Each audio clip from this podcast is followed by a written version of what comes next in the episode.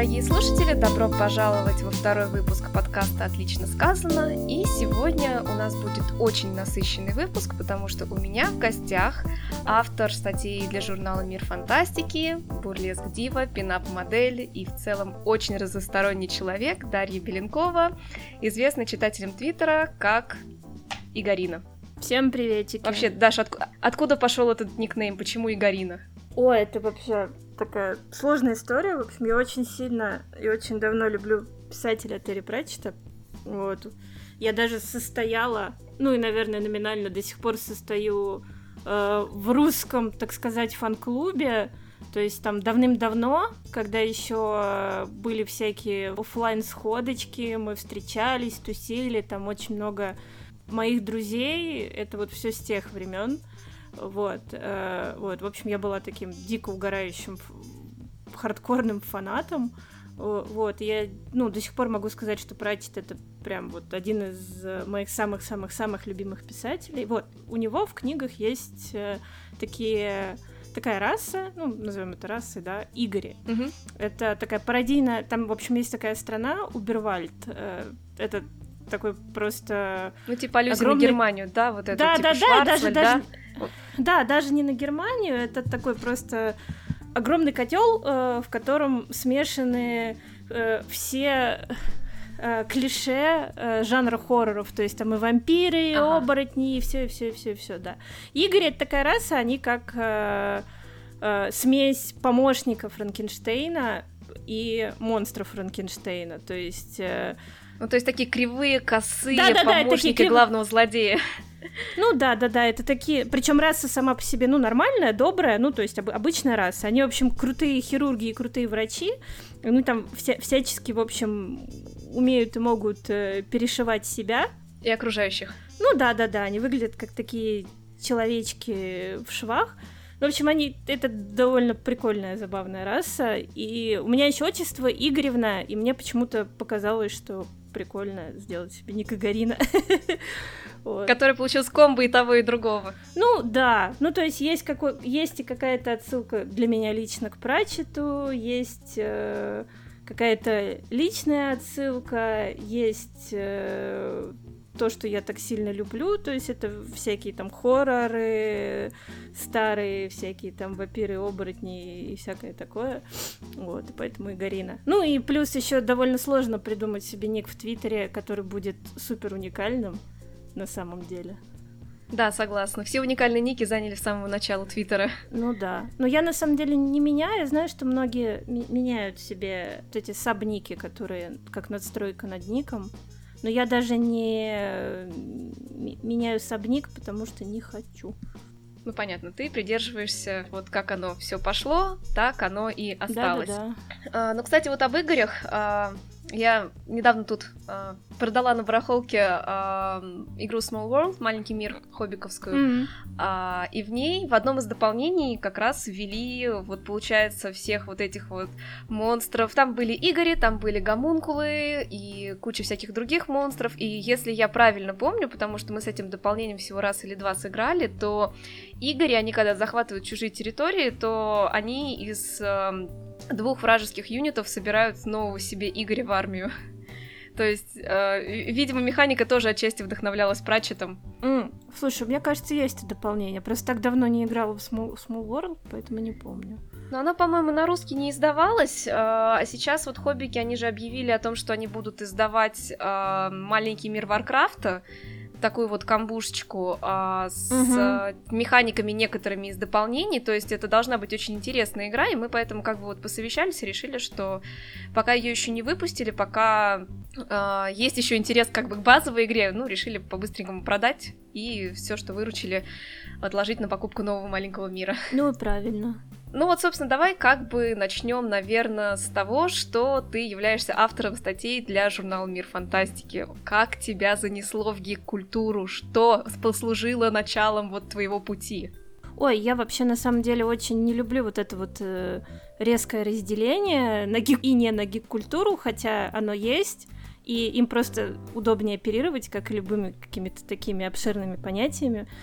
Вот. Э, я вообще не люблю вот эти вот ярлыки.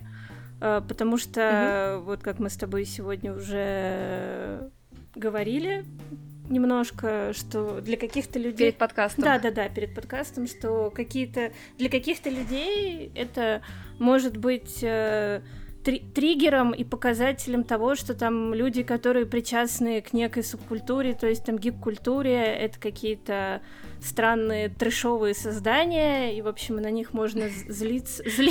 на них можно злиться, их можно чмырить, можно всячески, в общем, чувствовать себя э, лучше, чем они. Ну, боже, это старая добрая история, там, я не знаю, ну, мы всегда, короче, все люди боятся чего-то да, не типа похожего. Рэп, рэп отстой, год и уроды, вот это вот все. Ну да, вот. А, ну как, в общем, э, если говорить э, о гик-культуре как о любви к фантастике и вообще всему, что с ней связано, то есть это начиная просто от э, фэнтези-книг и закан... ну и кино, например, да, и заканчивая комиксами, играми, ДНД, там настолками, ну вот вообще вс- всем на свете, то... Вообще всем, Да, всем, у меня всем. просто, видимо, не было шансов не стать гиком, потому что мне это все дико нравилось с самого детства. Вот. Причем я не могу mm-hmm. сказать, что вот э, сейчас, э, к 30 годам, что, что я там, не знаю, меня интересует только фантастика, ее стоимости где приобрести, то есть я читаю и нон-фикшн, да, я читаю и нон-фикшн, и э, просто какие-то какую-то художку, в которой нет ничего фантастического. Вот, там какие-то триллеры. Ну, то есть мы здесь можем говорить о том, что а, не обязательно как бы увлечение фантастикой это какая-то тяга к эскапизму. То есть нет такого, что там э, человек, недовольный серыми буднями, надел на себя картонные уши, взял, не знаю, колчан из линолеума э, и деревянный меч и поскакал в леса жить там вот просто до конца своей жизни, представляя себе, что он эльф. Ну нет такого. То есть э, сейчас все-таки, наверное, действительно нет этого разделения на гик-культуру, не гик-культуру, оно все как-то так перемешалось, э, интегрировалось, и увлечение чем-то одним не означает, что ты не можешь там увлекаться чем-то другим, нет какого-то сепаратизма. Да, конечно. Я даже писала на эту тему здоровенную статью, которую, к сожалению, нельзя прочитать онлайн.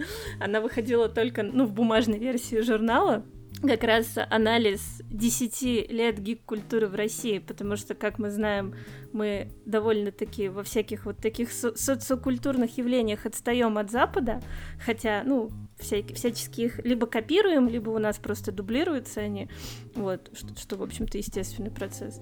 Ну вот, и поэтому э, то, что происходило у нас последние 10 лет в плане вообще гик-культуры в стране, ну, это примерно Америк... в Америке происходило, наверное, примерно 80-е.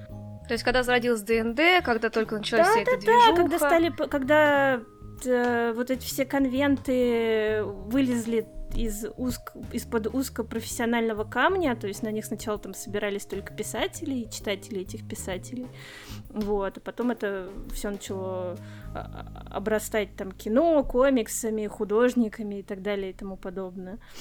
А, я просто вспомнила историю, которую в Твиттере рассказывали в одном из тредов о том, что Кажется, это был тред о том, какие у вас есть истории, которые вы рассказываете, и в них никто не верит, хотя это правда. И вот там человек рассказывал, как он на одном из таких конвентов, вот первых, наверное, более-менее крупных, отлавливал пьяного пана Сапковского. Сапковского. А, да, да, да, я помню. Я, я, я, по, я, я, я, я помню этот тред. Блин, слушай, вообще писательские конвенты, я про них слышала от знающих людей кучу баек. Это вообще оде- оде- отдельный мир, в который не всем суждено попасть.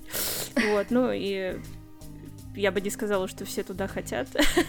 ну, то есть писательские конвенты это совершенно там своя атмосфера, это не какой-нибудь средний комикон. Ну, то есть они как бы туда приезжают больше свои чаи свои почесать, да?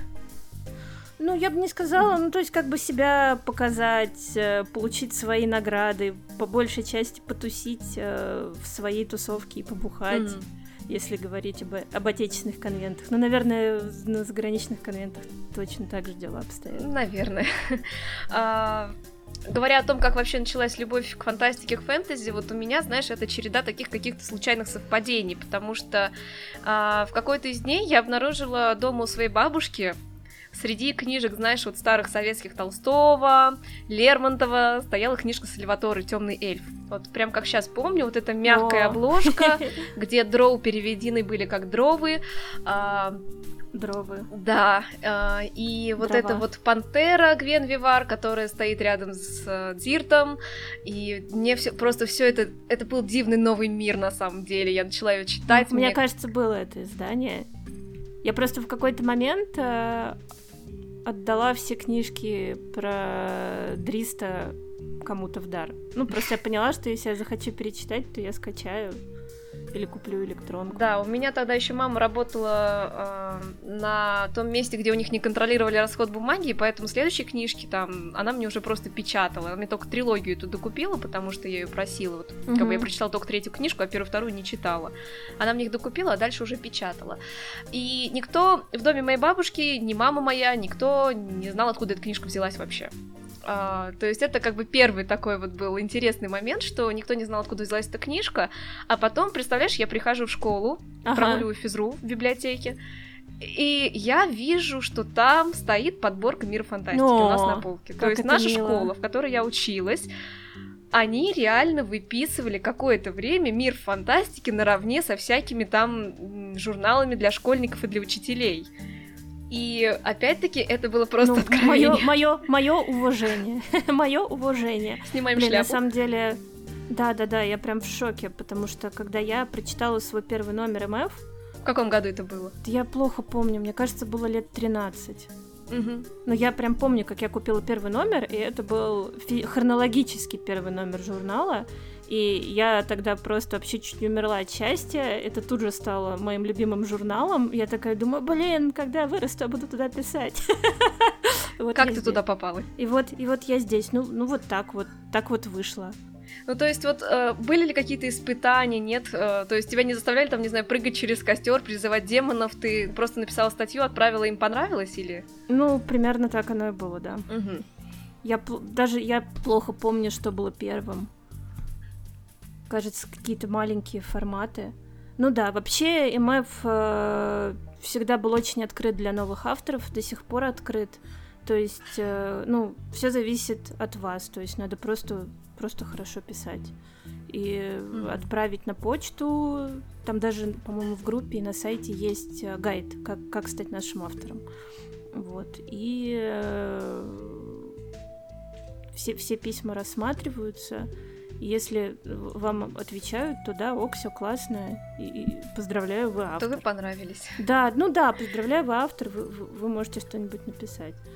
Вот. Угу. А, недавно как бы произошло такое кардинальное изменение у мира фантастики. А, ну, вообще для меня было шоком, знаешь, что он все еще печатается. Это, получается, было вот в 2019 году, если не ошибаюсь, да, когда заявили о том, что больше печатных выпусков не будет вместе с игроманией, я так понимаю, его закрыли на какое-то время. Да, потому что это был один и тот же издательский дом. А потом, получается, пришло издательство Мир Хобби, которое крупное, которое все-таки издает подавляющее большинство, наверное, настольных игр э, в России. И вот они купили права на издательство Мир Фантастики и э, на издание Мира Фантастики, и сейчас они собирают, получается, организуют постоянно кикстартеры на то, чтобы выпускались новые э, выпуски, какие-то юбилейные выпуски. Э, что вот после перехода прав от игромедии к миру хобби изменилось для журнала?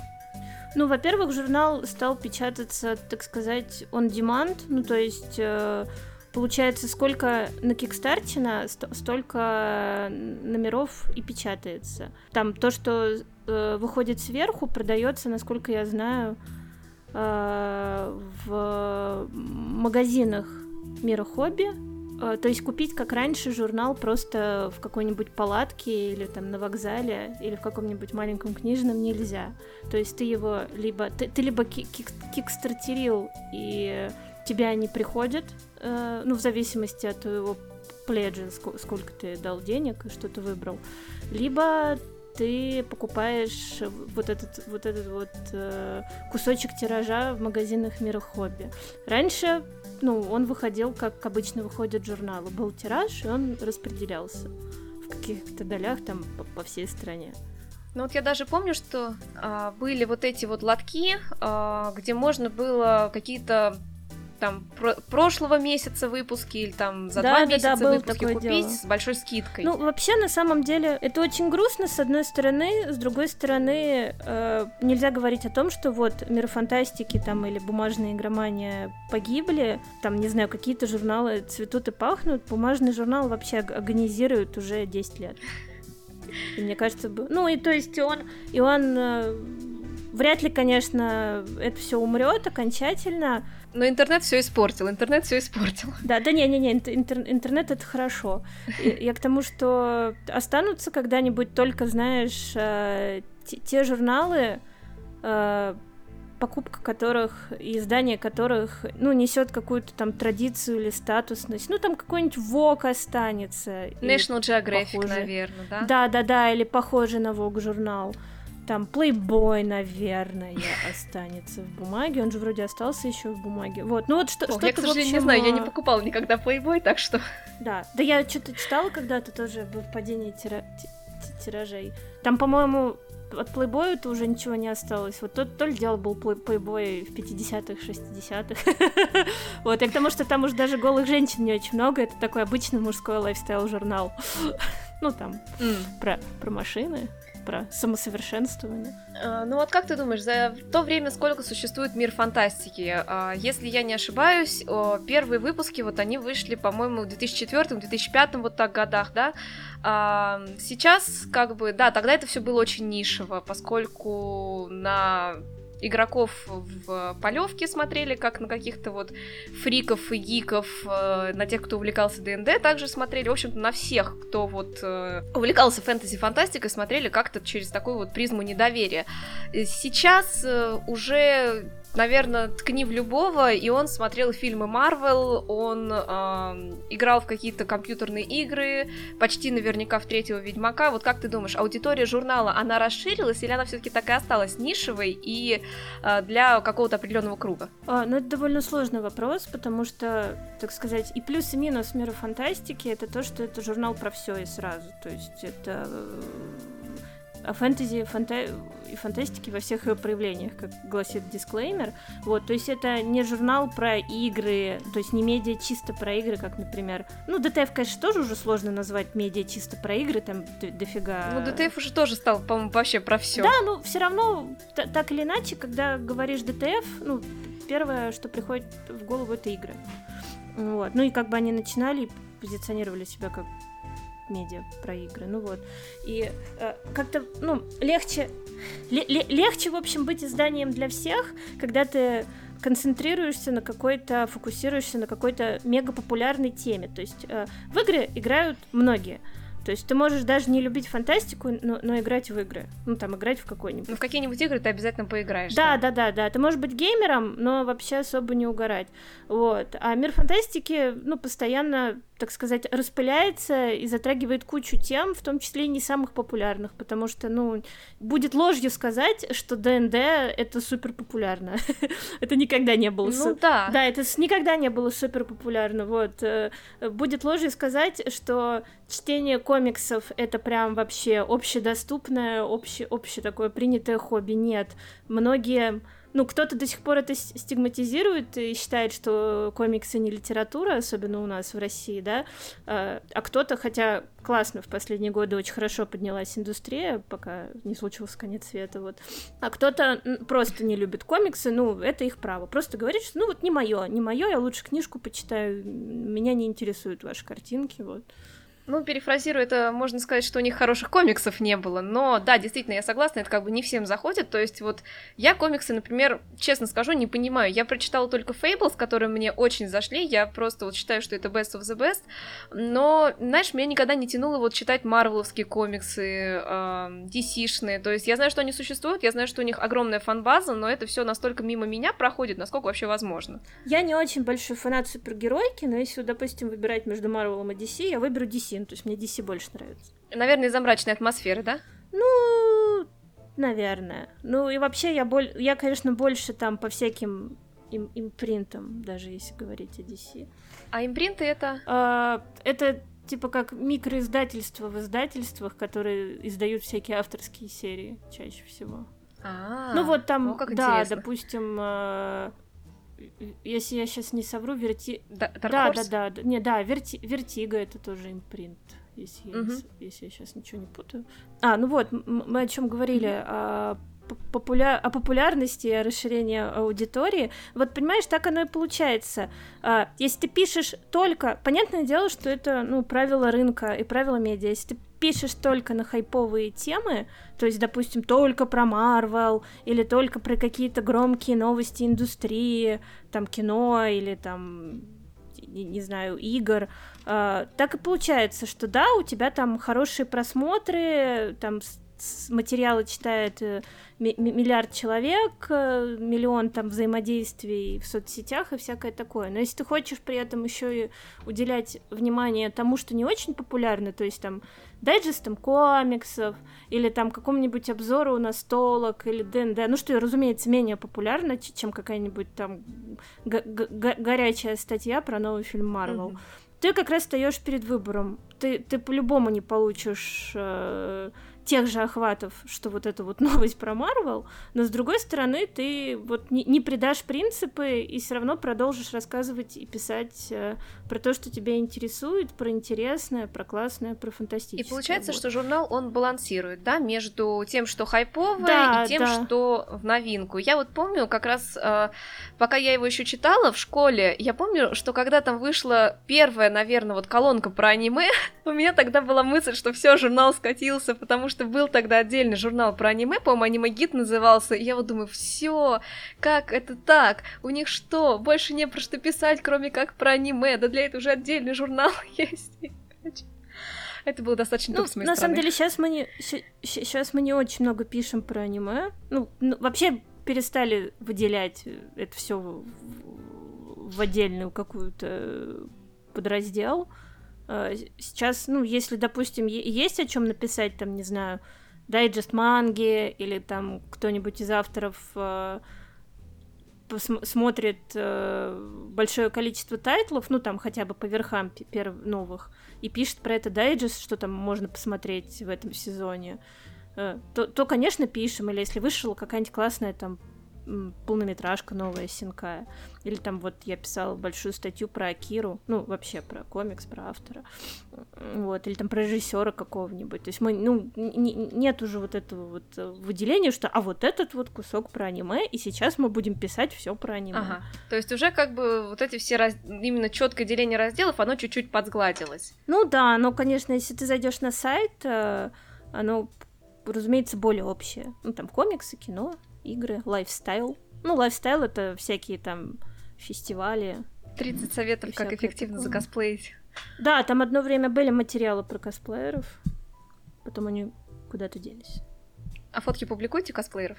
Ну, Да, там, например, если про Ведьмака статья, будут ли там фотки косплееров или чисто какие-то арты к игре, там постеры? Не-не-не-не-не, нет, вообще с э, фото и, арт-материалами это же все нужно делать по науке, юридически, чтобы никого не обидеть, не нарушить ничьи права.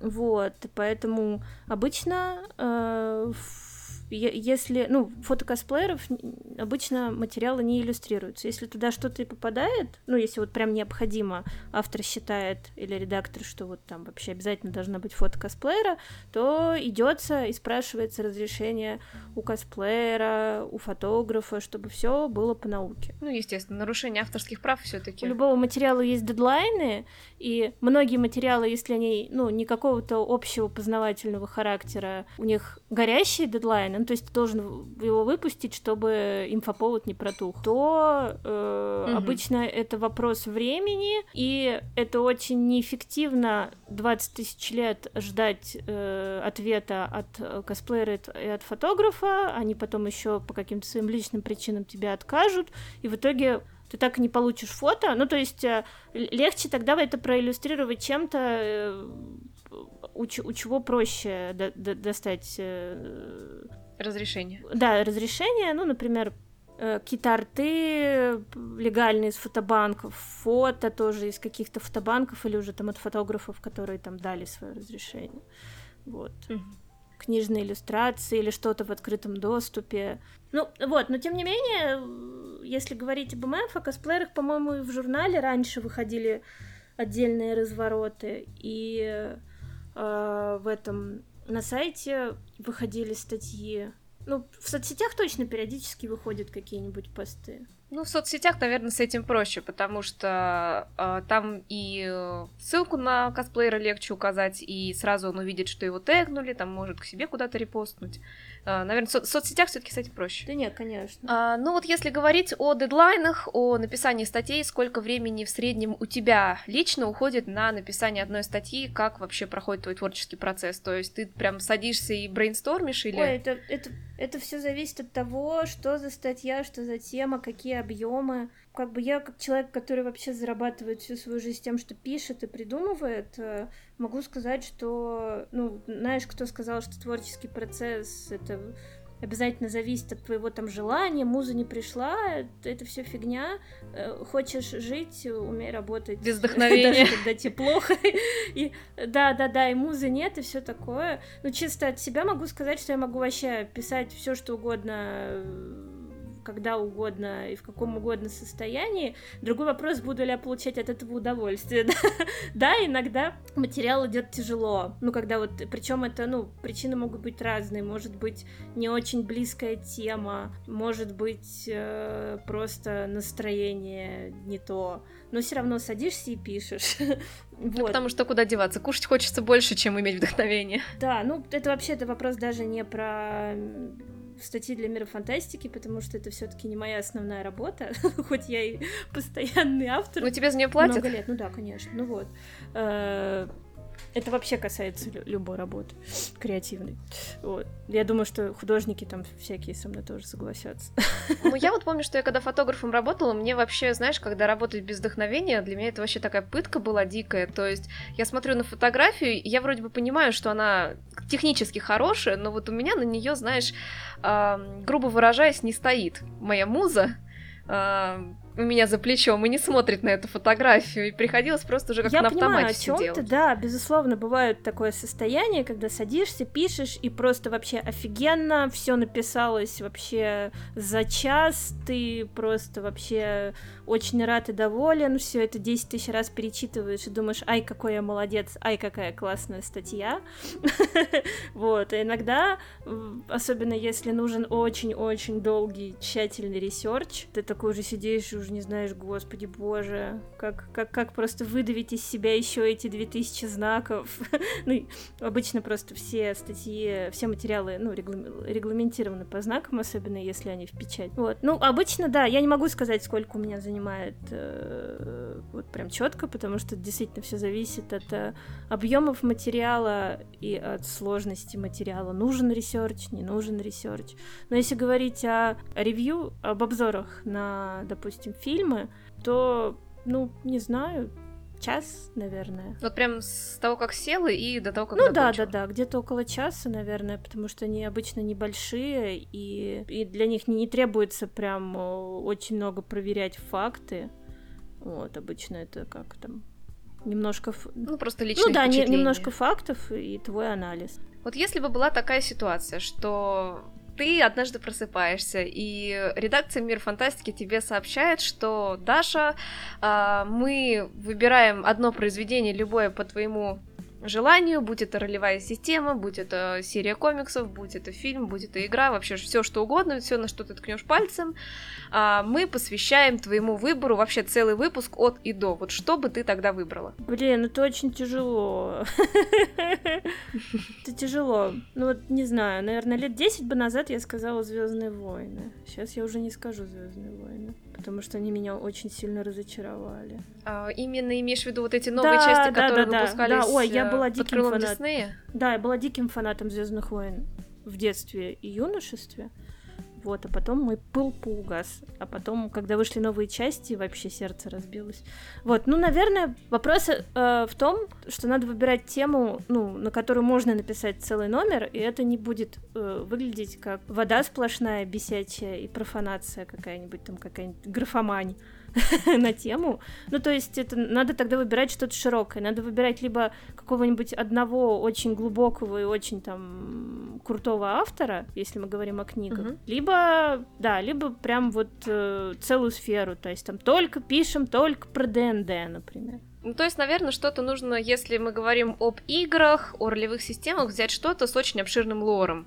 То есть реально было бы, наверное, ну, да. вы, вы, посвятить выпуск э, Вархаммеру, миру Варкрафта, или, опять-таки, да, ДНД, рас, про ДНД рассказать. Э... Да, ТС, ТСу, например. Да. Ну, в общем, что-то большое, масштабное и крутое. Угу.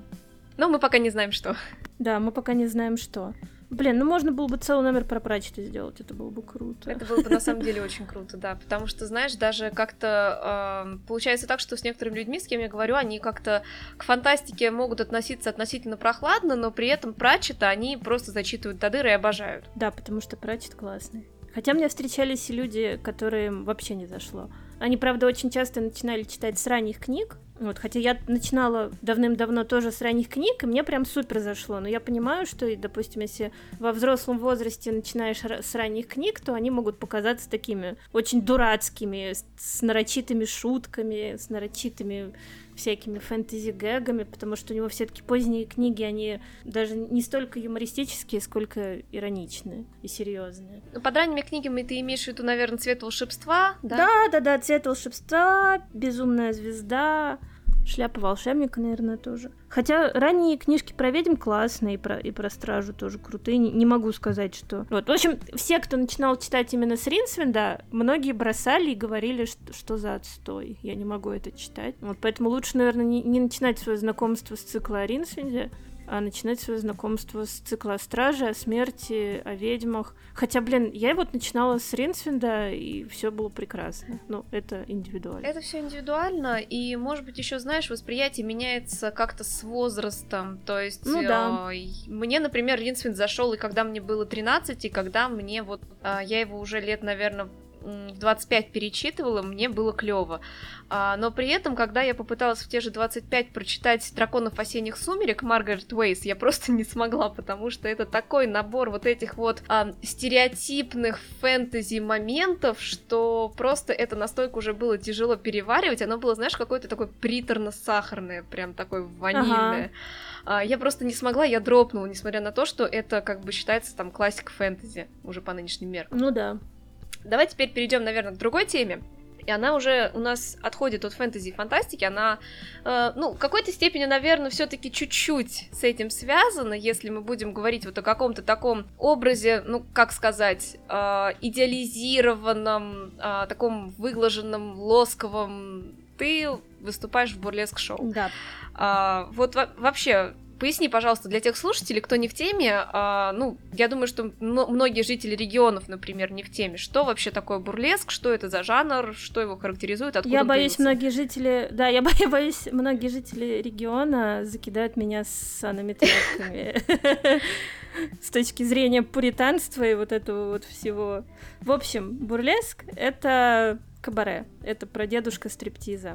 Вот. Но если э, стриптиз, как он есть, там, не поймите меня неправильно, я очень сильно уважаю стриптиз. Это очень сложный с физической точки зрения жанр, и надо очень, очень много заниматься и трудиться, чтобы исполнять это все круто и правильно, особенно на шесте. Ну, типа пол, на пилоне, пол вообще. Да, на, да, да, да, на, на пилоне это вообще конечно, очень круто.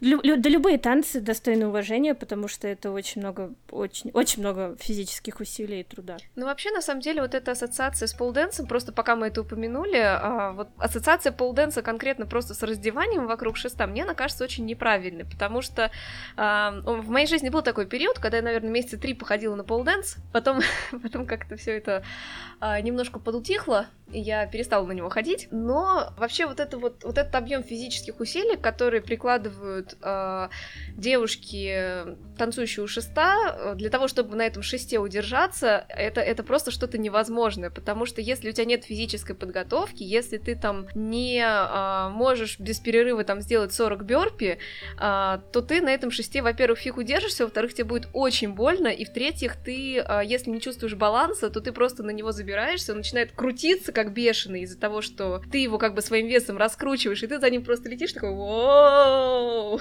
Вот, и как бы когда выкладывают видео девушки, которые занимаются просто полденсом, ну, без стриптиза, и им пишут то, что вот, сейчас я там ждал, смотрел, как она с себя одежду скинет, она не скинула, ну, ну, блин, ну это неправильно. И даже если бы она и скинула одежду, ну, опять-таки, это вид э, танца, и как бы ничего такого в этом, ну, нету, наверное. Ну да, ну, в общем, если мы говорим чисто о современном стриптизе, то очень часто в своей конечной форме современный стриптиз — это полностью голая женщина, ну, или хотя бы топлес. Вот. В бурлеске никогда не э, оголяются полностью. Всегда на груди остаются пестис. Это вот эти вот блестящие штучки, которые многие... Как, как в Эльвире Повелительницы тьмы. Да-да-да. Эти блестящие, в общем, штучки на сосках называются пестис. Вот. Понятное дело, что грань э, раздетости может быть просто самая отчаянная. То есть э, есть еще и... Э, пестис э, для промежности, то есть это, ну, вот такая накладка с блестками, вот, которая, ну, угу. ты как будто голая, но только, только э, не, не, не видно... Голый и блестишь. Да, ты, ты как будто голый, вроде как бы все, все стратегически неприличные точки прикрыты, и э, ну ты, ну ты вроде бы, вроде бы и голый, но не голый, вот. Но, опять же говорю, что чаще всего, чаще всего бурлеск это когда на тебя остаются трусы и пейстис. Ну, трусы тоже разные, от высоких классических до там бразильяна, стринги, ну, так сказать, бразильяны стринги, но это чтобы было понятнее просто по форме. Есть еще, да. Все, все, все то, что прикрывает. Да, да, есть бостонская версия, ее исполняют чаще всего на корпоративах, когда есть, э, ну или на каких-то мероприятиях, где есть э, условия, что, ну, без оголения, пожалуйста, это когда просто, ну, лифчик не снимают, просто танцуют. Ну, в общем, бурлеск это целый жанр. На стыке кабаре, немного театра, в Буреске на самом деле нету э, цели показать сиськи как таковой. Ну, то есть это обязательная часть процесса, это часть игры, но цель развлечь зрителя, вызвать эмоцию, то есть это повеселить, или возбудить. Э, есть номера в современном в необурлеске, когда зрителю по итогу страшно или грустно, ну, то есть это как бы нормальная история. Вот, ну, в общем и целом, э, танцовщица бурлеска, которая выходит на сцену, она, ее, ее главное условие — это невероятно развлечь, показать тебе то, чего ты не, не увидишь каждый день, э, то есть ты не видишь каждый день, очень самоуверенных э, сильных и разных женщин, которые по разным сценариям танцуют и раздеваются на сцене. Так как бурлеск это старый жанр, есть кучу, так сказать, э, правил жанра, это, то есть то, что есть там классические аксессуары для классического бурлеска, то есть это всякие там веера, буа, вейлы э, и прочий реквизит. Вот, поэтому классические номера, они еще и чаще всего смотрятся очень винтажными. Вот, потому что они делаются с оглядкой на всяких классических танцовщиц бурлеска. Ну, то есть это вот которые были в 19 по-моему, веке, да, бурлеск появился первый раз? Ну, я бы сказала, а, что вот да, в начале жанр, 20-го да? Ну, я бы сказала, в общем, все, что практически делает Дит Фунтис, это классика. Это очень дорогая классика. Ну, чтобы было понятнее. Ну, то есть, соответственно, ты видишь как бы как роскошная женщина в роскошном буа, да, да, роскошная женщина в роскошном всем, в дико невероятно блестящих, дорогущих костюмах, у которых просто не, не, не, невероятное количество там роскошных Сваровски, и все это просто стоит невероятных денег, и это все круто продумано, вот. Но это абсолютно не, не, не значит, что бурлеск может быть именно такой, только такой, иначе это было бы очень скучно. В современном бурлеске есть такое направление, как необурлеск, и туда, в общем-то, входит вообще все на свете, что не классика. То есть это все номера по мотивам не знаю, комиксов и игр. Для этого в Америке даже есть э, свое название, это называется нердлеск. Ну, то есть, если ты делаешь номер про какого-то существующего персонажа комиксов или игр, вот, то это называется нердлеск. Вот. А так нео, ты там, не знаю, ты можешь выйти и сказать «я банан», ну, главное, чтобы зрителям было понятно, что ты банан, э, там, не знаю, почистить саму себя, и потом стоять, да, потом стоять и тверкать, ну вот, к примеру, это, это вот чисто, ну вот. Это Да, просто это- настолько живо описано. Здорово. Ну да. ну вот, в общем, в этом, вот как бы в этом смысл необурлеска, то есть необурлеск, он вообще раздвигает рамки бурлеска. Грани Да, дозволенного. вообще, да, до, до безграничного. В Есть... общем, это такой постмодернизм от бурлеска, Да, да. по сути. Это уже как бы, да, это уже как бы не классика, да, это уже постмодернизм. Есть, есть даже номера, я вот видела номер, по-моему, на то ли в эт- на- по-моему, на фестивале этого года. Исполнительница ставила очень страшный номер.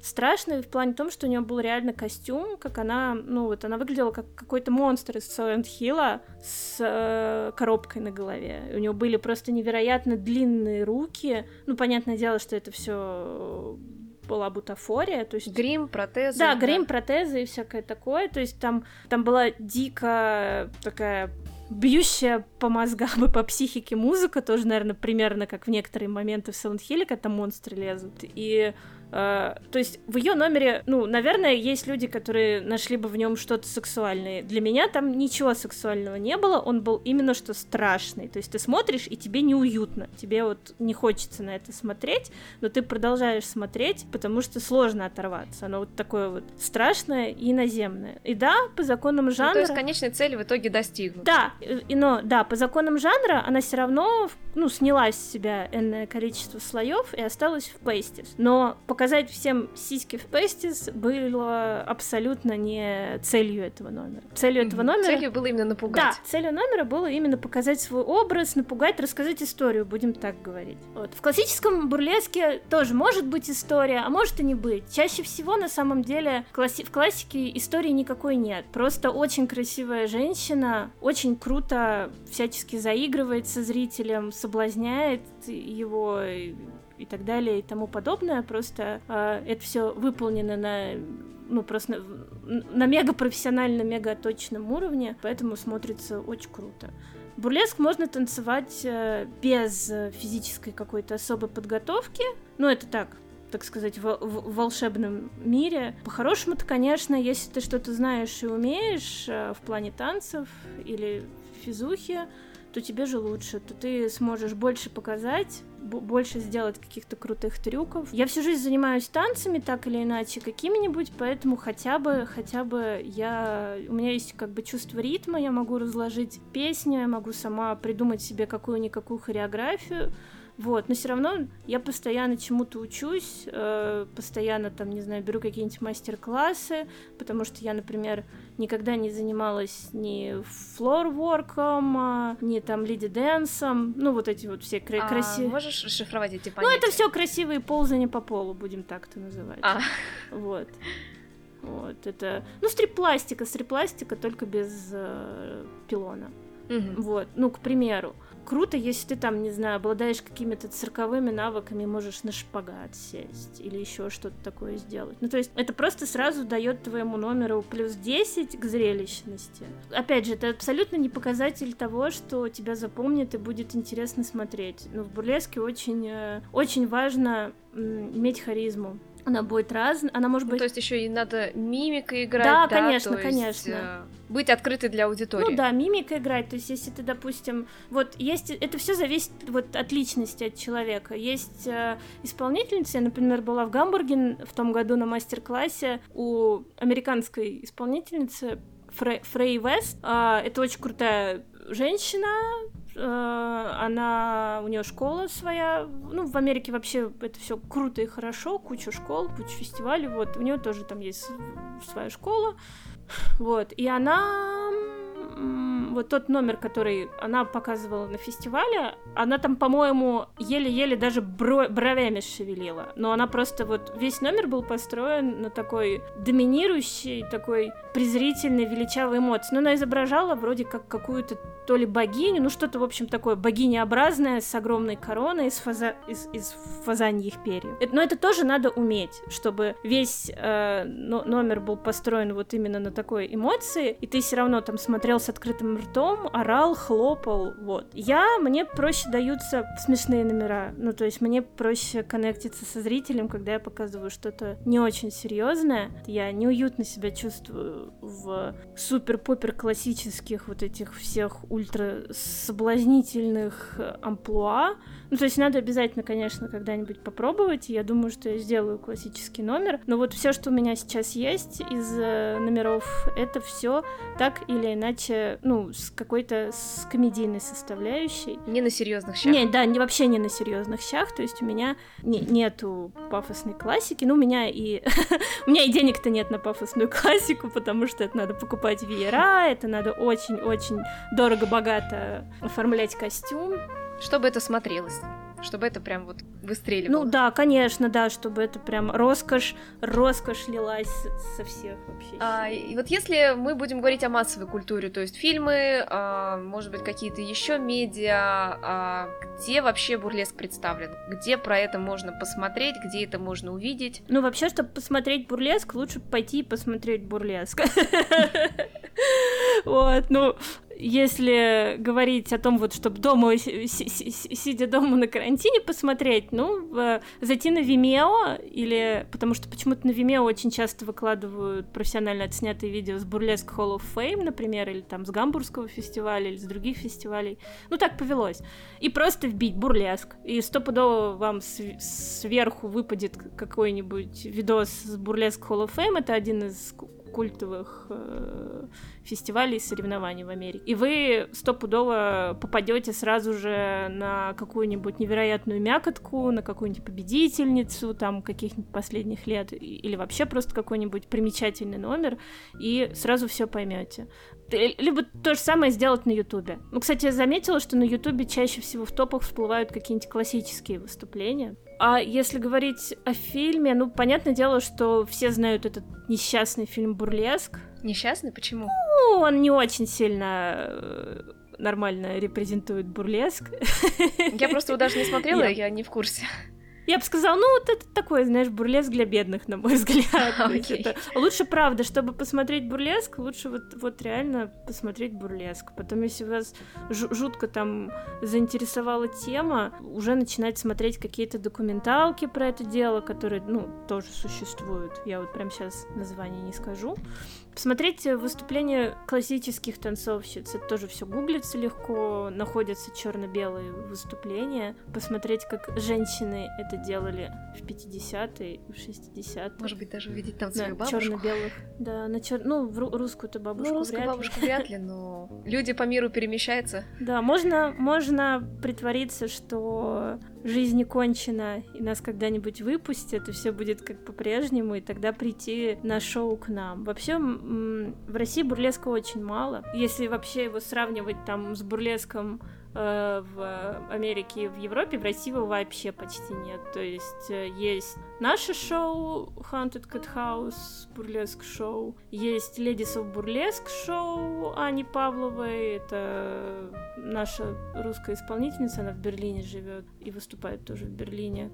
Есть еще маленькое шоу Гайндер, Катрин Гайндер, но у нее, она вроде как в основном соло выступает, у нее тоже есть какие-то, ну, поддерживающие исполнительницы, но вот так сразу не скажу. Ай, есть очень-очень-очень-очень давно выступающая кабаре Ляли Бежецкой, но тоже я вот, э, если честно, даже не знаю, какие шоу она делает. Ну вот, ну, они как бы тоже не так часто происходят и, может быть, не так широко рекламируются. Ну, а это в основном вообще Питер, Москва. Тут, если да, это все, да, да, да, да. тоже начинает что-то появляться, какая-то Нет, реги... вот но вот из всего, что, насколько я знаю, а я вроде как из-за того, что в тусовке, ну, до, до меня доходят более-менее новости, э, в регионах нет ничего. Ну, то есть в регионах регионах, может быть, есть какие-нибудь частные попытки что-то такое сделать, вроде как по рассказам каких-то девочек из регионов, ну, вот с которыми там на мастер-классах общалась, э, что-то кто-то там пытается сделать, ну, знаешь, вот как есть там, не знаю,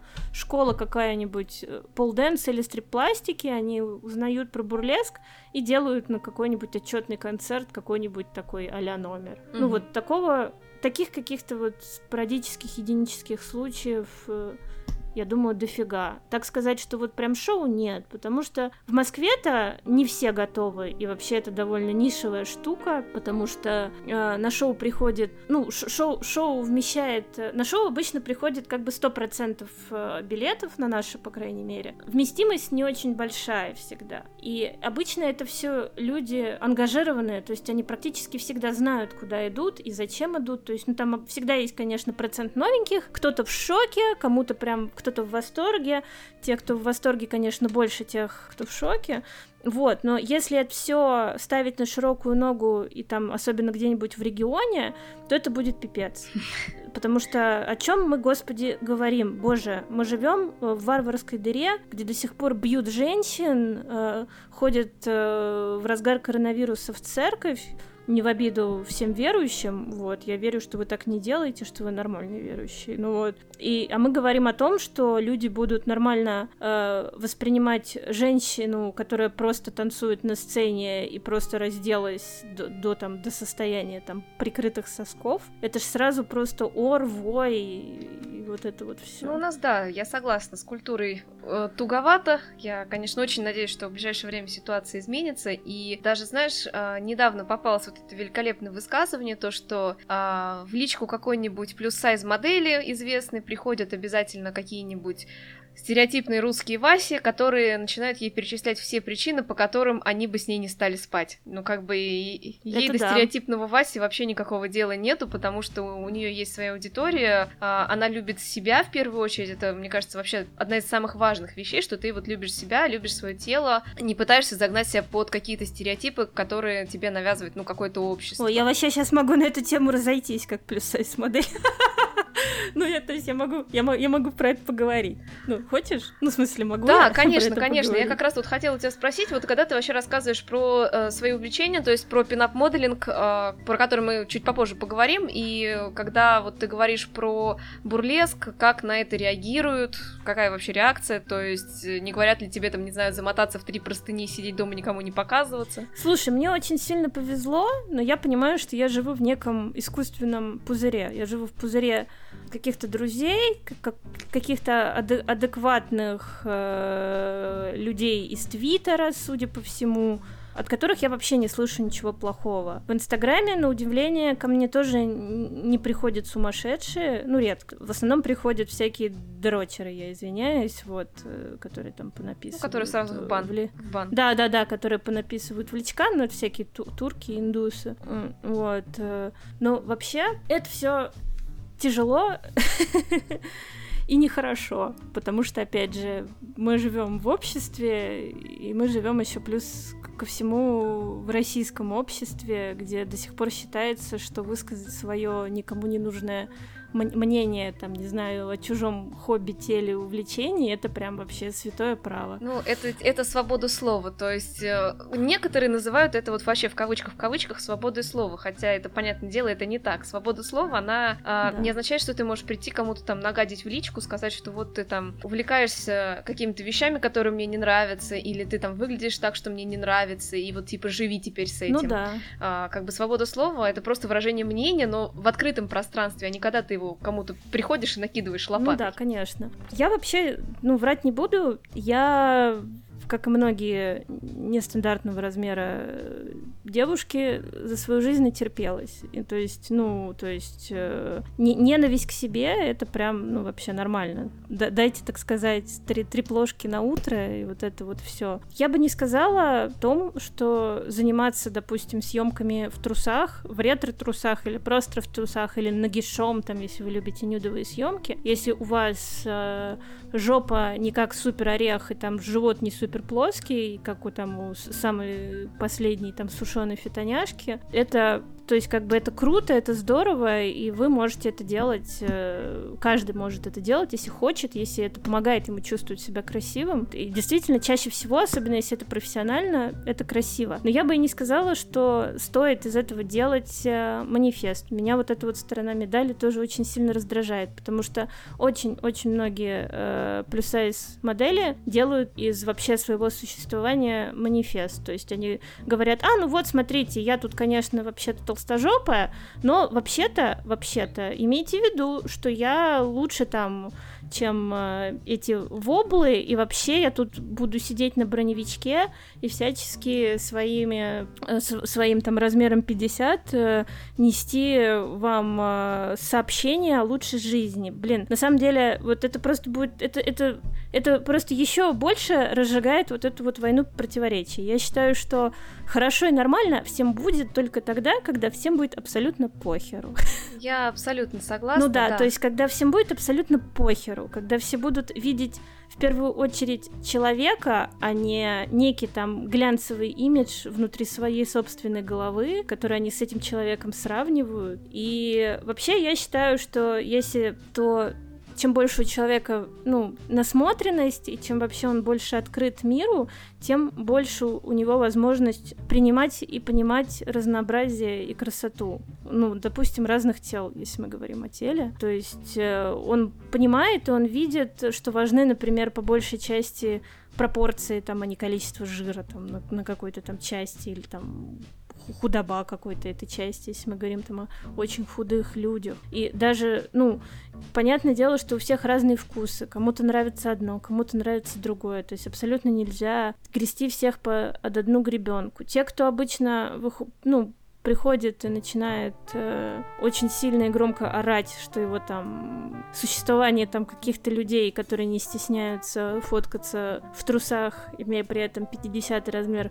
жопы, просто вообще мешает им жить. Чаще всего эти этим людям меша мешают жить не люди с 50 размером жопы, эти люди чаще всего мешают жить сами себе. То есть они, скорее всего, максимально недовольны чем-то там в себе. Ну, может быть, внешностью, может быть, еще какими-то э, и вымещают это внутренними качествами. Да, они скорее нет, это скорее не э, вымещение, это скорее всего невероятная обида. Ну там, не знаю, самый частый пример. Я уверена больше, чем полностью, что в моей. Просто я, слава богу, не знаю об этих случаях, но сто процентов кто-то э, берет мои фотографии из Твиттера или из моего Инстаграма, показывает это своим знакомым, говорит: ого-го, смотри, жируха, ого-го, жируха фотографируется в лифчике и в трусах, ого-го, смотри, у нее же там не, не, огромные ляжки, огромная жопа, не, не идеально плоский живот. Складки Да, видны. да, да, но дело-то в том, что, скорее всего,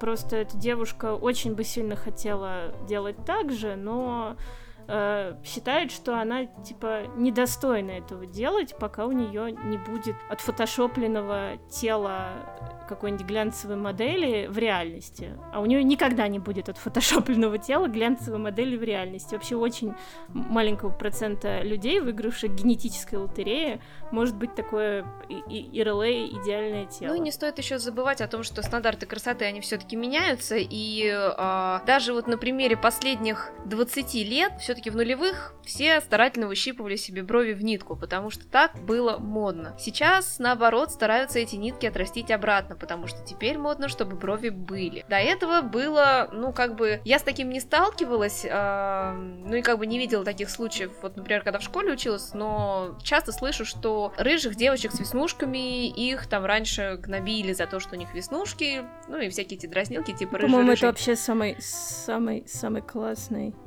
тип внешности. Ну, я согласна, но почему-то действительно вот как бы рассказывают, что рыжих девочек там гнобили за то, что у них веснушки, а сейчас все фотографы, мне кажется, у многих фотографов у них такая фишка, что обязательно ты там должен снять хоть одну рыженькую девочку с ярко выраженными веснушками, иначе твоя карьера просто вот э, не, не существует, не задастся, если ты ее не снимешь. Mm-hmm. Ну и как бы э, любовь к каждому, каждому типажу, опять-таки, если мы посмотрим на стандарты красоты, которые которые были вот в истории. Мода на худеньких девочек, она же появилась, ну, относительно недавно. То есть, мне кажется, даже еще вот в 20 веке такого не было. Были, может быть, стройные, подтянутые, как бы, ну, в тренде, если уж так вот выражаться, хотя это неправильно как-то. А мода на всяких вот таких вот худеньких-худеньких девочек, это, наверное, где-то в 90-х вот пошло. Ну, по крайней мере, мне так кажется, не могу утверждать, я не историк моды.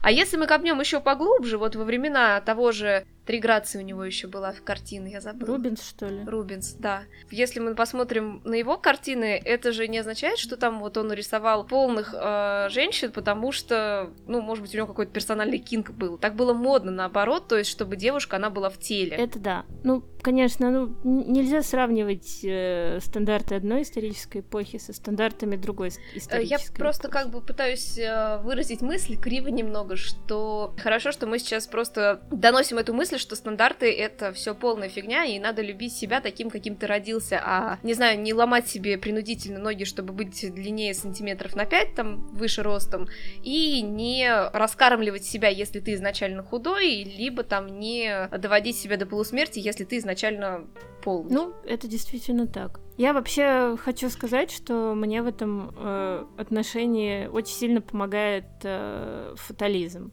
я бы сказала, здоровый. Просто как бы, ну вот Жизнь у меня одна. Я не знаю, сколько в этой жизни мне еще там суждено прожить, правильно? Тело у меня тоже одно.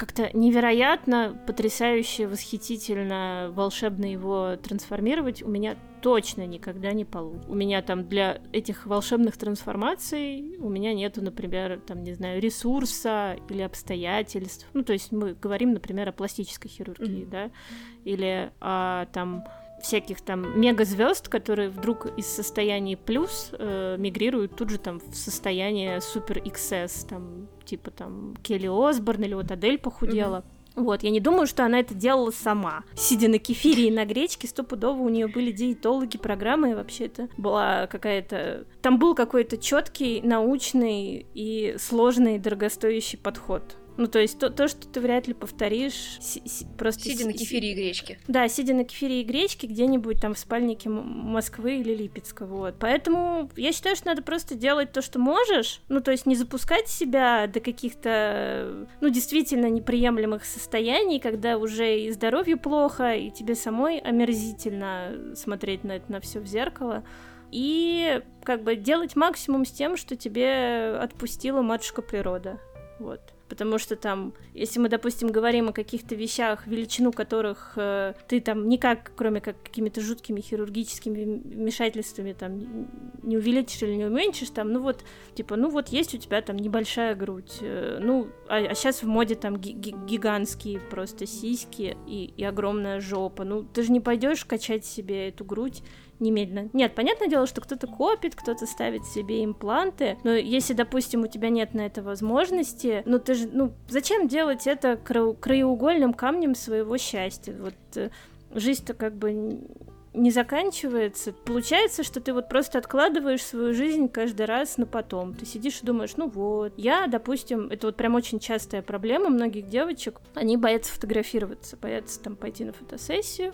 Для них это прям вообще какое-то, знаешь, нереальное событие всей, всей жизни, к которому надо готовиться как к свадьбе и они себе чаще всего в этом отказывают, потому что они говорят, что вот, я плохо получаюсь на фотографиях, я там уродина, я недостаточно худая, я там вот должна похудеть до какого-то такого размера, я должна там сделать то-то, то-то, то-то с собой, и вот тогда-то я буду достойна этой восхитительной, потрясающей фотосессии. Come on, ребята, ну это же только, ну, ну, всего лишь фотосессия. Одна из, допустим, там, не знаю, миллионов фотосессий, которые могут быть в вашей жизни. Ну, зачем, как бы лишать себя удовольствия, зачем лишать себя вот этого вот имиджа красоты самого себя, потому что, ну, не бывает э, плохих э, моделей, прям вообще отвратительных, бывает, бывает просто не ваш фотограф. Согласна. Кого, да. кого хочешь можно снять э, так, что просто вообще будет отвал башки. Точно так же, как кого хочешь можно снять так, что вам просто захочется выкинуть эти фотографии и выпрыгнуть из окна от отвращения. Вот. То есть, ну, тот, кто делает там какую-нибудь фотосессию, э, его там, я не знаю, там, не знаю, сестра твоя научилась фотографировать вчера на зеркалку и сказала, давайте фотосессию запилю у подъезда, и она тебя фотографирует, ты смотришь и думаешь, ну все, Все, короче, это полный пипец. Тушите свет, я урод. Ну, блин, ну нет, это так не работает. Если вы, вы там, допустим, вы себе не нравитесь, мне, например, очень сильно в свое время помогло научиться краситься. Ну, я вообще как бы сейчас не хочу разводить эту полемику о том, что вот естественная красота и неестественная красота. Я вообще считаю, что не стоит об этом говорить. Хочешь вот, красься, да, хочешь, хочешь не красься, хочешь не красься, не, не бывает, ну, типа, не, не естественность не, не лучше мейкапа, не мейкап не лучше естественности. Др- другой вопрос в том, как бы, как вам комфорт. Для меня более предпочтительное состояние, в котором я такая сижу, такая думаю, о, я красавица, это мейкап. Ну, то есть я себя накрасила и думаю, ну все, пипец, я вообще крутая. Вот. Э, для кого-то это, скорее всего, возможно, будет ненакрашенное состояние. Но вот я говорю, в мое время мне сильно помогло научиться краситься прям самой. Ну, чтобы вот выдавать пристойный Э, хороший результат, э, вот, с которым не стыдно пойти на фотосессию, и будут получаться крутые там профессиональные снимки, вот. Может быть, это как бы вам поможет. Это даже, ну, вопрос вообще там не, не в худобе, не в физическом состоянии, а вот, вот, допустим, вам что-то не нравится, ну вот научитесь краситься, научитесь, научитесь причесываться. Вдруг вот вам станет от этого веселее и круче, и поможет полюбить себя, когда вы там вы, понятное дело, там, когда сидишь дома третий месяц на карантине в растянутых штанах, есть шанс, что рано или поздно ты посмотришь в зеркало и подумаешь, ну, come on, вот что, что это за ненакрашенная лохматая амеба? А если вот, допустим, вы умеете краситься и вам по фану, вы берете себя и просто за минуту там превращаетесь, ну не за минуту, там за 30 минут превращаетесь в красавицу. Даже вот точно так же сидя дома, без цели, без смысла. И, ну, но это очень сильно повышает настроение и отношение к себе. Вот. Если вам ничего не хочется и вам комфортно, вы, разумеется, ничего не делаете. Это такой рецепт для тех, у кого есть сложности. А, недавно в одном сообществе городском у нас, а, ну там, типа, группа «Женский Липецк», там была дискуссия дискуссия, то, что девушка спросила, типа, а зачем вы вообще краситесь? Ну, как бы просто к аудитории паблика. Был вопрос, типа, зачем вы вообще краситесь? Типа, я вот не крашусь, и мне хорошо. И, ну, единственный комментарий, который я оставила, я сказала, что я крашусь, потому что мне нравится. То есть, как бы мне вот персонально абсолютно все равно, накрашена я, не накрашена. А, но единственное, что а, когда я как бы работала официально, был такой момент, что а, если я приходила не накрашенная, то коллеги вот они говорили, типа, ты очень бледная, ты как будто нездоровая, пожалуйста, накрасься. Но как бы сейчас мне уже абсолютно все равно, я обратила внимание, что люди вообще не обращают внимания на то, накрашена я или нет. И даже когда, знаешь, я покрасила волосы в розовый, а я очень стремалась это сделать, потому что мне казалось, что вот, я сейчас выложу свою фотку, мне напишут, ты что вообще с ума сошла, зачем ты это сделала, а всем оказалось просто плевать. Никто никак не отреагировал, то есть э, у меня мама сказала, да, молодец, там свекровь сказала, хорошо, и просто всем остальным, ну, как бы пофигу было. Просто кто-то написал, что да, тебе идет, и кто-то просто промолчал. Как бы даже если человек не умеет краситься, если он не хочет краситься, сейчас полно вообще услуг различных э, визажистов, которые, ну, да, в условиях э, самоизоляции они, конечно, к тебе не приедут, но полно девчонок, которые учатся на визажистов. У них часто хорошее портфолио, берут они немного, потому что они только отучились. Ты можешь им просто заплатить, прийти к, к ним, почилить у них час-полтора, пока тебе там причесочку сделают, макияжик сделают, и потом просто пойти на фотосессию. Опять-таки сейчас огромная конкуренция среди фотографов, среди визажистов, и все это стоит, ну, не так уж и дорого, и занимает это не так уж и много времени. То есть, если бы у нас было там, как вообще, когда фотография зародилась, то, что один кадр э, делается 15 минут, и ты сидишь все это время неподвижно, стараешься не моргать, тогда это было бы проблемно. А сейчас вообще никаких проблем нет, и даже mm-hmm. если тебе у одного фотографа не понравилось, ну, ты сказал, ну, ну ок, ну ладно, я ему заплатила за работу, мне его работа не понравилась, в следующий раз я ему просто не заплачу и пойду к другому. Ну да.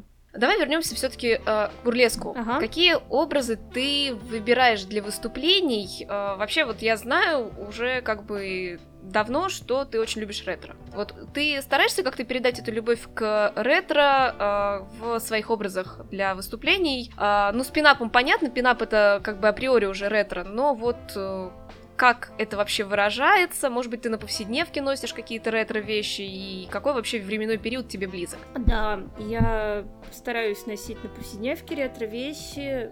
И вообще моя такая маленькая цель — это полностью заменить весь гардероб процентов на 90, наверное, на только на ретро-вещи. Ну, просто какие-то будут более парадные, а, а какие-то более комфорт. Ну, наверное, если бы я выкинула, ну, если бы я не была такой шмоточницей и э, была бы более настырно нацелена на избавление от, от вещей там друг, друг, других стилей, я бы, наверное, уже из того, что у меня есть, могла бы составить такой гардероб, ну просто я просто не, не, хочу, чтобы мне в какой-то момент стало скучно, поэтому все-таки у меня есть какие-то не, не ретро-вещи. Ну, под ретро мы подразумеваем там 40-е, 50-е, по большей части. Вот, да, у меня есть всякие там современные вещи, если так говорить, или какие-нибудь винтажные стилизованные штуки из 80-х или из 90-х. То есть я не, не ограничиваю себя, так сказать. Ну, то есть в основном все-таки 40-е, 50-е. Да, да, да. Если говорить о том,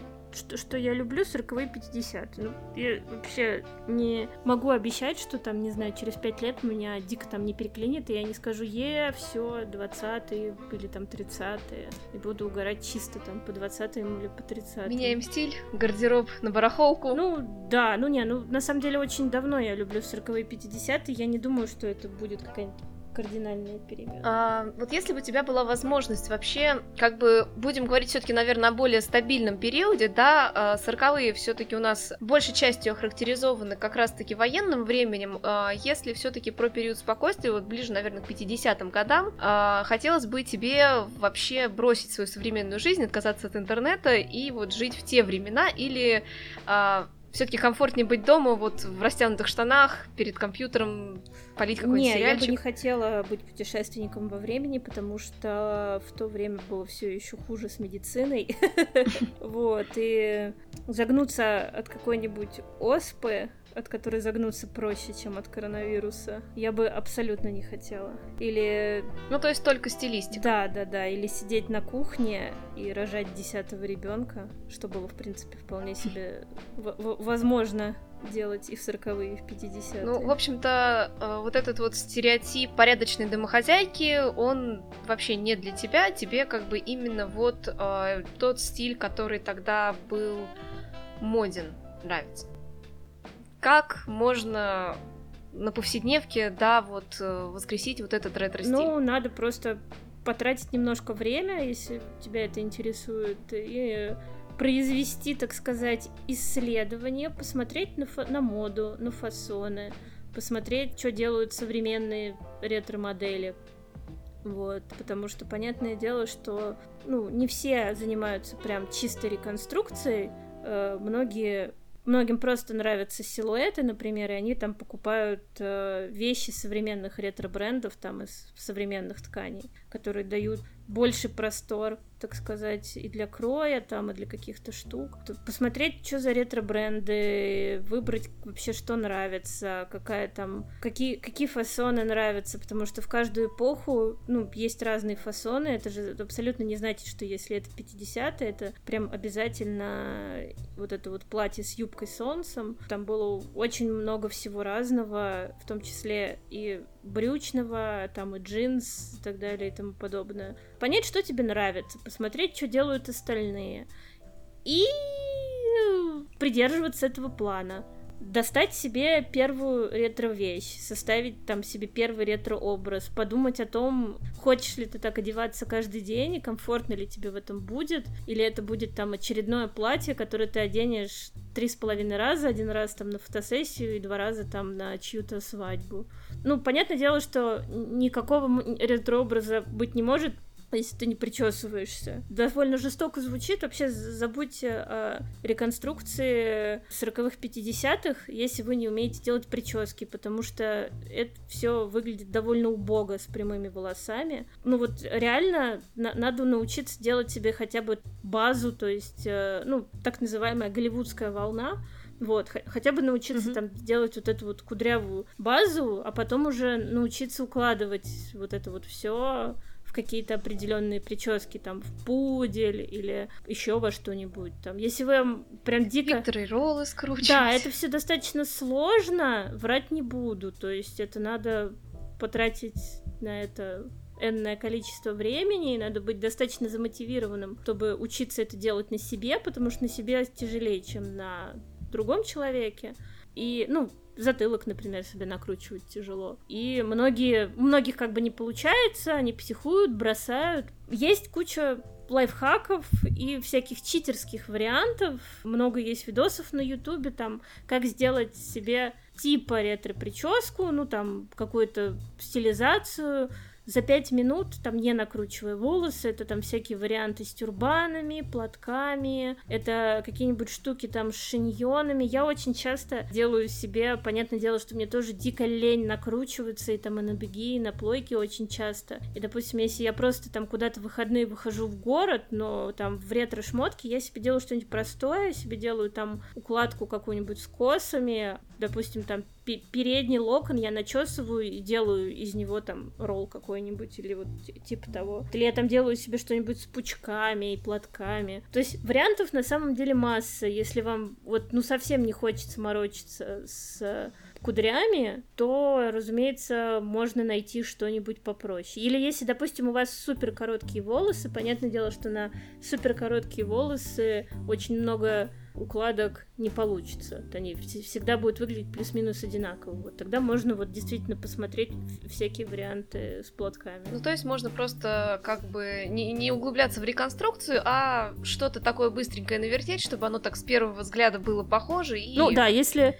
И ну да, это вообще, говорю, все зависит от уровня вашей заинтересованности в теме. Если вот прям хочется, чтобы как на картинке, прям вот чтобы как вот у всяких моделей, то да, надо учиться себя причесывать. Если хочется просто, типа, сделать некое подобие чего-то там под настроение или на одну фотосессию, а, допустим, вас никто не может причесать, и вам надо с -с самим, то да, сойд сойдут и вот такие вот простые, быстрые варианты, которые можно осилить самостоятельно. Но в то же время я знаю, есть некоторые люди, которые ретро прям любят настолько, что хотят вообще погрузиться в эту эпоху. Я недавно смотрела такую коротенькую документалочку про семью, которая живет, по-моему, в Великобритании. И вот у них тема, они очень любят викторианские времена, они поселились в доме, в котором там, по-моему, электричества то ли практически нету, то ли э, совсем нету. У них все вот это вот печка на дровах, костюмы такие вот, ну, соответственно, исторические. Даже, по-моему, женщина, она сама их шьет. И работают они на работах, которые такие, ну, не очень технологичные. То есть муж в этой семье, он, по-моему, библиотекарь, а женщина, она работает то ли почтальоном, то ли вот,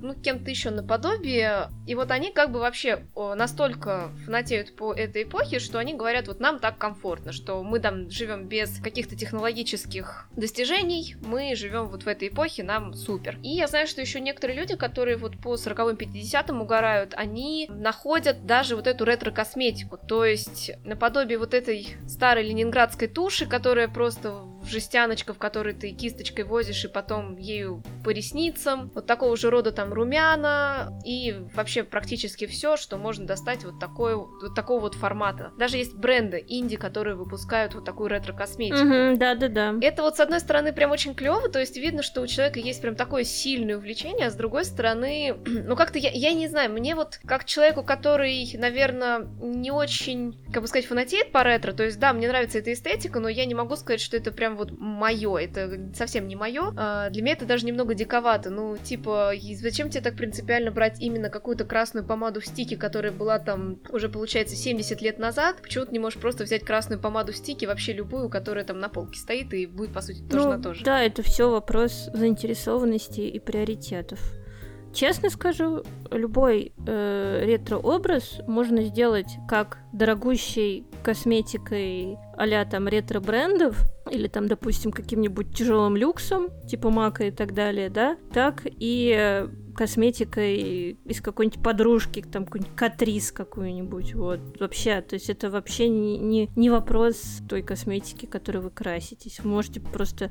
Понятное дело, что просто чем дороже косметика, тем она лучше, или в плане там качественных составляющих, или она там не испортится меньшее количество времени, ну или просто вам приятно от того, что вы наконец-то купили там бренд своей мечты, и радостно им краситесь. Ну да, сейчас как бы бюджетная косметика, она вышла на приличный уровень, ее даже сейчас уже и не стыдно покупать. Ну да. Ну то есть это вообще не условие, что там вот, например, есть такой современный бренд The Balm. Mm-hmm. Они делают типа ретро-косметоз. Мне вот честно, у The Balm нравится по большей части только упаковка. То есть она такая вся ретро и все дела. Цвета мне у Забал мне нравятся вообще, то есть там, ну, бесконечное количество нюда и так далее и тому подобное. То есть у меня есть, конечно, от них всякие средства, там, не знаю, у них хорошая смывка для макияжа, такая жирная в банке. Ну, ей хорошо смывать, когда очень сильно красишься, ну, там, практически как грим, допустим, на бурлеск. Мне у них, ну, нормально нравятся хайлайтеры, а, например, вот тени мне у них не нравятся вообще, особенно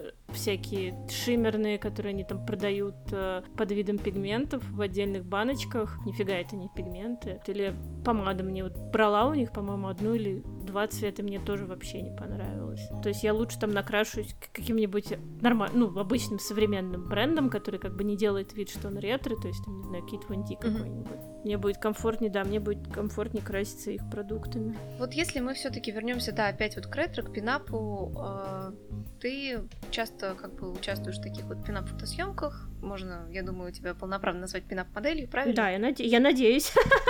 Несмотря на то, что у меня не очень много подписчиков в чертовом инстаграме. Ну, подписчики в Инстаграме, мне кажется, сейчас вообще не мерило, потому что инстаграмные алгоритмы, они достаточно коварны, и хоть ты там 100-500 усилий прикладывай, они могут тебя никогда не вывести в топ и не показать тебя тем людям, которые могли бы тебя найти через какие-то, ну, другие ресурсы, заинтересоваться твоим творчеством. Как ты вообще решилась на свою первую пинап-фотосъемку? Ой, вообще просто. Узнала, что она проводится, она вот как раз проводилась с э, Кэтхаусом, ну вот в котором я сейчас состою. Вот, и тогда я еще в нем не состояла. Ну, это наше это агентство-бурлеск шоу. Вот. И просто я туда пришла, я уже видела работы Рады, э, Радмила Роки Зомби, это наша главная. Она же фотограф, она же руководитель шоу, и как бы я поняла, что хочу так же. А на самом деле, если мы говорим о пинап-съемке, очень многое зависит от фотографа. Если вы идете просто к рандомному фотографу, показываете ему там пинап-фотографию какую-нибудь ну, какой-нибудь там современной модели и говорите, о, хочу так же, вообще забудьте, абсолютно не факт, что у вас получится ожидаемый результат. То есть надо заранее смотреть работу фотографа и понимать, что вот он сможет именно так же, он может правильно выставить свет, он может правильно там понять, в какой позе и как вас фотографировать, либо вы сами как бы ему, ну, если у вас все круто, скиллово получается, вы вообще шарите и можете прям правильно принять позу и всякое такое, то да, там правильный эффект создастся. Если, фото... Если не вы не шарите, не фотограф, в лучшем случае получится какая-нибудь там позорная поделка по мотивам, которая вам не понравится. В худшем случае получится вообще не пинап, а какой-то какой-то вообще невнятный трэш, и все расстроятся, и вы скажете, ой, вот это говно, никогда больше не буду фотографироваться, особенно так. А у вас просто фотографа хорошего не было, вот и все. Ну и, конечно, здорово, если вы первый раз, если вы хотите вот прям вот пинап, вот прям вот самый чистый на свете пинап, и чтобы это прям все выглядело как вот хрестоматийная пинап-открытка, понятное дело, что лучше либо, ну если вы умеете позировать, изучить и посмотреть 10 тысяч миллион примеров и просто тупо повторить, либо взять консультацию или вообще лучше пойти на съемку либо с фотографом, либо там с человеком, который шарит и который вас поможет, ну, который поможет вам выстроиться в позу, ну и вообще подскажет, что как и лучше делать, ну, там, в связи с вашим там конкретным образом, в белье вы или в одежде. Ну, Мне кажется, здесь еще немного зависит от, э, как это сказать, личной решительности, наверное, потому что часто такое бывает, что ну, мы с тобой уже говорили на эту тему, что девочки боятся фотографироваться, и бывает такое, что даже она там решилась сняться в белье, э, даже если не в белье, а вот как-то вот, ну не в неглиже, а вот именно что в каком-нибудь пеньюарчике. Ну, в пенье... Слушай, пенье... ну, все, что, в общем, не одежда, это, ну, не верхняя, это все будуарная съемка, ну, будуар называется. Ну, в общем, это... да, хорошо, я перефразирую. А, реш... Решилась на будуарную съемку, и, а, получается, она приняла позу, да, допустим, что вот фотограф, он тоже хороший, он там помогает ей принять позу, она садится, вроде бы все красиво, и в то же время все равно из-за внутренней какой-то зажатости у нее получается взгляд страдающей мертвой рыбы. Если как бы ты собралась э, сниматься, то надо себя настроить на то, что как бы не представляй себе, что на тебя одновременно смотрит там 100 тысяч человек, которые могут увидеть потом эту фотографию в соцсетях, а именно, что вот ты сама себя раскрываешь и расслабить свое лицо. Потому что когда вроде бы а, поза соблазнительницы, а лицо мученицы, но это просто смотрится достаточно ну, да, тут вопрос печально, вообще в том, зачем ты делаешь эту съемку. Кто-то делает чисто для себя и никогда вообще это никому не показывает. Ну, то есть это видит он, допустим, и там половинка, да, вот. Кто-то действительно там не стремается это все выкладывать э, в соцсети, для кого-то это стиль жизни, там, допустим, как для меня, да, для кого-то это профессия, если мы говорим там про суперпрофессиональный уровень. Вопрос в том, вот ты первый раз пошла фотографироваться, вопрос в том, нафига ты это делаешь. Ты хочешь, типа, себя увидеть красивой и увидеть себя в этом в образе и посмотреть вообще, что получится, либо ты заранее уже там примеряешь на себя роль жертвы и думаешь о том, как ты выложила это зачем-то в контакт, и тебя там все на свете, все твои там бывшие тупые одноклассники обосрали в связи с этим. Или там это увидела мама и устроила тебе там разгромный скандал, что ты там проститутка и вообще. То есть, если ты, типа, видишь уже все эти риски, то нафига это делать? Можно, можно просто пофоткаться в одежде. Ну да, то есть ты можешь, да, ты можешь, если ты боишься чего-то, то просто никому этого не показывай, делай это для себя. Если ты как бы не боишься, и у тебя там не, нет каких-то рисков, то, ну, типа, чего тогда зажиматься, расслабься и получай удовольствие. Согласна. А, вот э, касательно твоих пинап-образов. Я помню, что в, под конец 2019 или в начале 2020 года ты участвовала в каком-то международном конкурсе а, пинап-моделей, а, и ты подавалась даже в таком вот, можно сказать, ну, я не знаю, можно, можно ли это назвать каким-то кроссоверным образом реальности и вымысла, но ты подавалась вот в виде как бы жительницы убежища из Fallout. Ну, типа, мы будем, будем это вот... называть на языке косплееров оригиналом. Хорошо, это, это был оригинал. Да, да, да. а, вот, как, как тебе пришла в голову эта идея? Ну, да, понятно, что Fallout, он тоже такой вот про а, ретро-футуризм, и вот почему ты выбрала именно этот образ, и что вообще из этого конкурса в итоге получилось, потому что я не помню, рассказывала ты про результаты или да, нет? Да, я не прошла в а, дальше общего mm, голосования. Очень жаль. Ну, надо просто понимать, ну, слушай, это самый большой конкурс мира, и вообще он в основном американский, и на, в основном там проходят э, местные модели, и понятное дело, что как во всех больших конкурсах, там далеко не честное голосование. Понятное дело, у кого больше друзей, кого, кто больше привел человек э, за себя проголосовать, тот и выиграл. Ну, как обычно, в общем.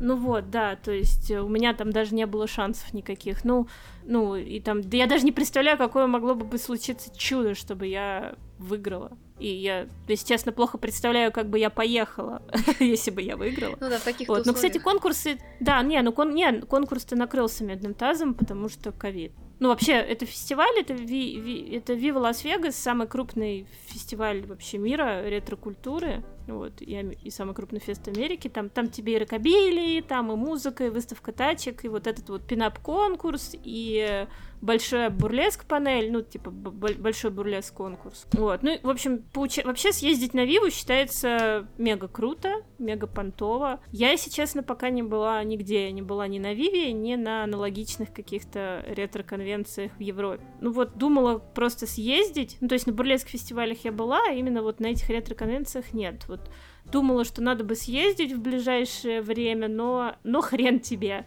Ну да, теперь неизвестно, когда мы куда-нибудь поедем вообще. Да вообще уже, да, вообще не, не, не, даже разговора нет о каких-то специализированных поездках на какие-то мероприятия. Тут бы, блин, когда-нибудь бы просто за границу уехать.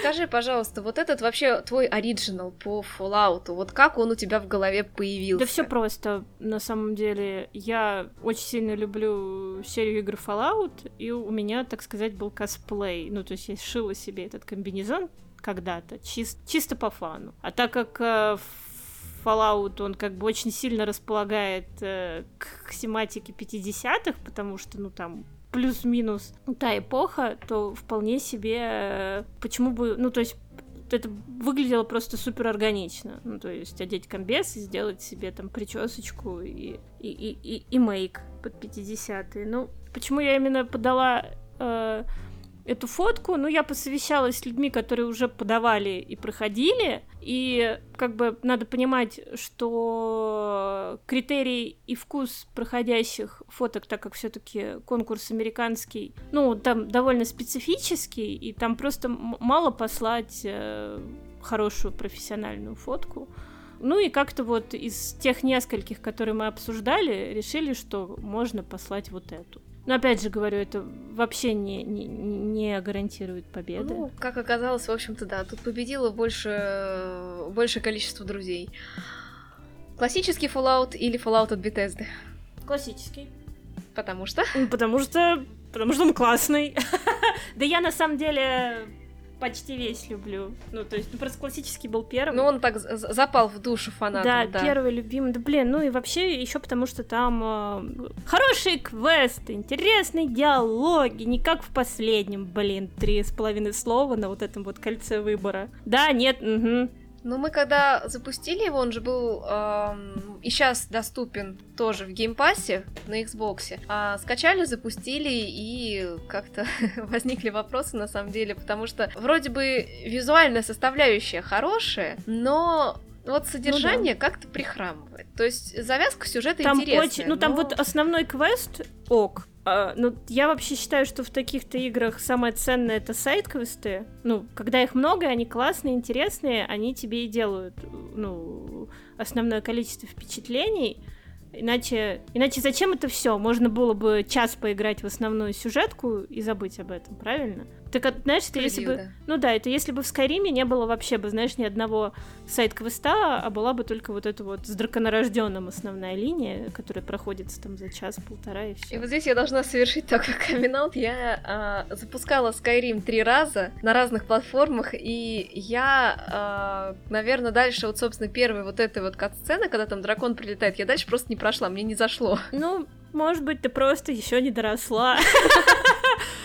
Нет, ну слушай, Skyrim очень хороший. Ну вот чисто просто как играть. Тебе вообще не нравятся игры The Elder Ну как Scrolls? сказать, а, когда-то в свое время я исходила Oblivion вдоль и поперек. Мне, как ни странно, то есть я, наверное, в меньшинстве, но мне зашел третий Fallout. Я не могу объяснить почему, но просто, наверное, у меня альтернатив не было, мне понравилось. А так я на самом деле предпочитаю больше РПГ, вот ранний биоверовский. То есть для меня все еще идеал это, наверное, Baldur's Gate 2. Ну и Dragon Age вот я очень люблю, mm. первую часть, как бы остальные...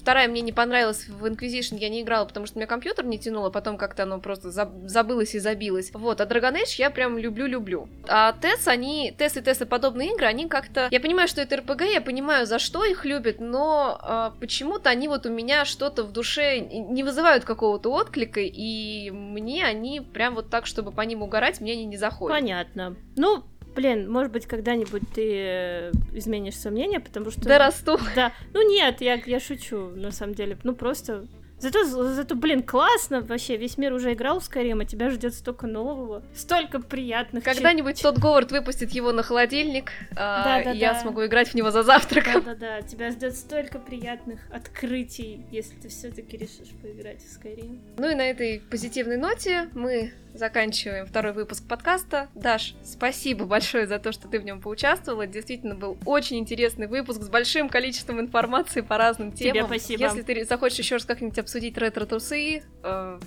я буду тебя ждать с распростертыми объятиями. Это я, это я вообще всегда. Всем пока! Ну и если вам понравился данный выпуск, не забудьте вступить в сообщество подкаста «Отлично сказано ВКонтакте», ссылка на которое находится в описании. И если вы слушаете этот выпуск в iTunes, мне будет очень приятно увидеть ваши оценки и комментарии. До новых встреч!